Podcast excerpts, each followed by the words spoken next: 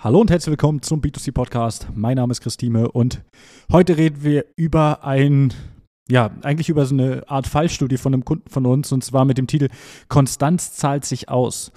Dieser Kunde ist nun, ja, wenn wir jetzt ins neue Jahr gehen, im Februar, sollten es dann fast, wir haben 2024, dann sind es fast fünf Jahre, ist ja mittlerweile äh, Partner bei uns und hat jetzt nochmal neue Kampagnen zum Ende des Jahres gestartet. Das heißt, nochmal ein bisschen was in die Aktionsrichtung auch und hat auf gut Deutsch herausragende Ergebnisse. Ja, wir müssen dazu sein, der Partner, der hat jetzt nicht unbedingt den besten Standort. Das heißt, er ist jetzt nicht im Ballungsgebiet oder befindet sich jetzt nicht äh, in der Nähe von irgendeiner Riesenstadt oder ähnliches. Das heißt, er ist schon eher dörflich gelegen.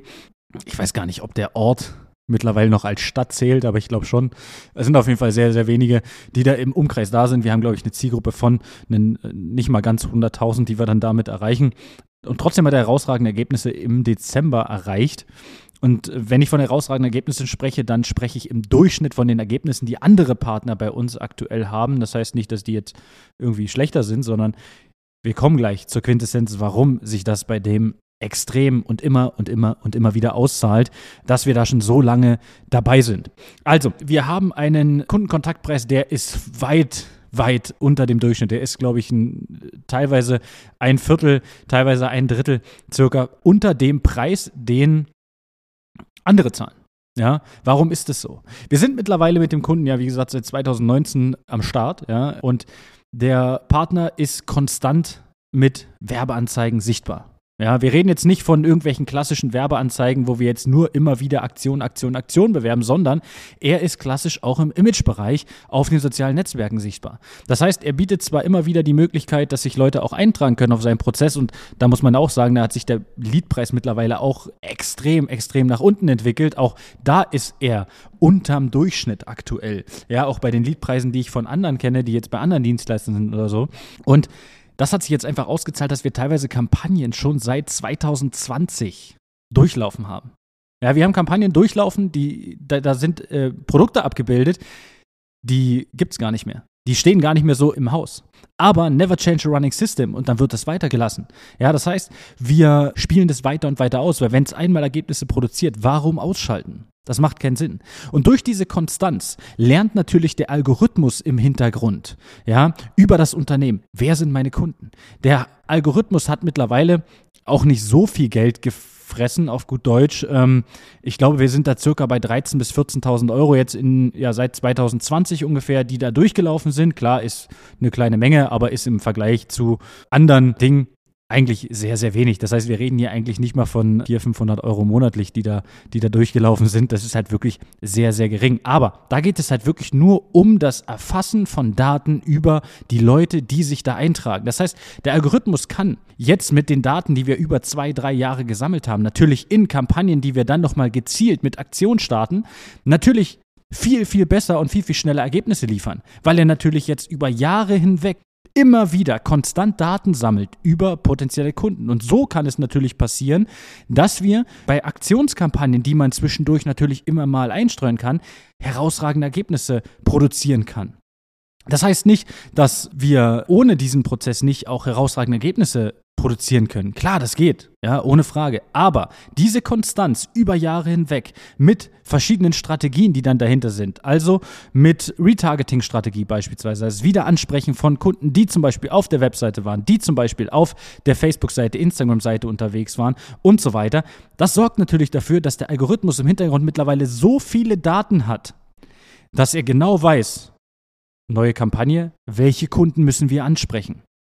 Ja, und wenn du jetzt als Unternehmen immer nur kurzfristig Kampagnen reinschmeißt, ja, das heißt immer nur kurzfristig mal einen Monat, zwei Monate, drei Monate mit Kampagnen online gehst, die dann dementsprechend Aktionskampagnen sind, dann wieder abbrichst, setzt du den Algorithmus immer wieder zurück und er kann gar nicht so viel Daten erfassen, logischerweise. Viele Unternehmen kommen auch zu uns und sagen, ja, wir wollen am Anfang erstmal ein bisschen mit weniger Budget starten und wollen dann erhöhen. Das ist eigentlich komplett die falsche Richtung, die falsche Reihenfolge. Das heißt, du müsstest eigentlich vorweg mit viel Budget reingehen, um in kurzer Zeit so viel wie möglich Daten für den Meta-Algorithmus zu sammeln und dann kann man das Ganze reduzieren, wenn man sagt, ey, es ist jetzt einfach zu viel oder wir wollen einfach damit weniger Budget reingehen. Andersrum das Ganze zu machen, ist in etwa so, als würden wir ein Lagerfeuer haben und wir schmeißen dann wirklich nur so Späne rein und hoffen, dass das ein großes Feuer wird und sagen, ja, wenn das ein großes Feuer wird über die Späne, die wir reinschmeißen, dann geben wir auch die großen Holzstücke nach.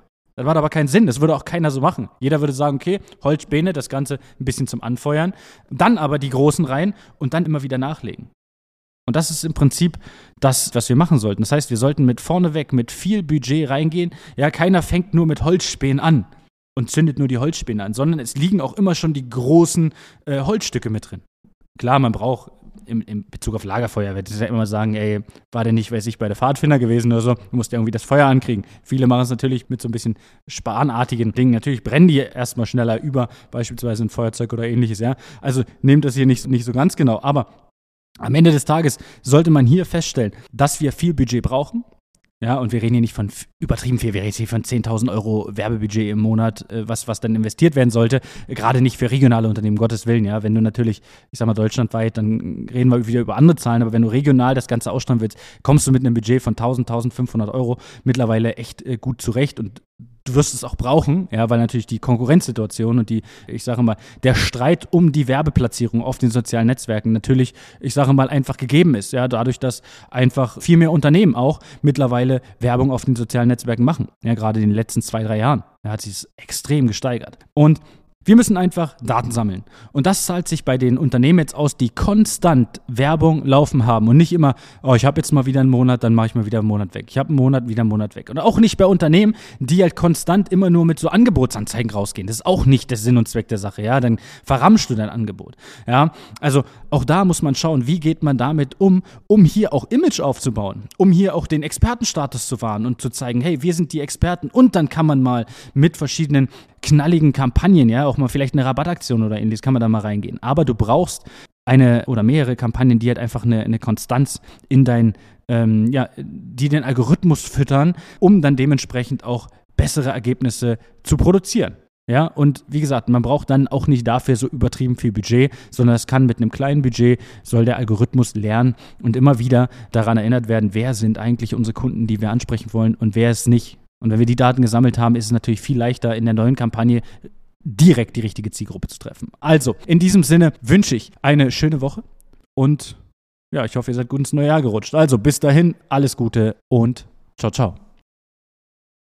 Das war eine weitere Folge des B2C Marketing Podcasts mit Chris Thieme. Wenn du weitere Fragen zu den Themen Marketing oder Recruiting hast, kannst du jederzeit dein kostenloses Infogespräch auf www.teameconsulting.de buchen. Alle Links zu unseren Social-Media-Kanälen sowie zu unserer Website findest du natürlich auch in den Show Notes. Wir freuen uns, wenn du auch beim nächsten Mal wieder einschaltest und wenn du uns, wenn dir der Podcast gefallen hat, eine Bewertung dalässt. Bis zum nächsten Mal.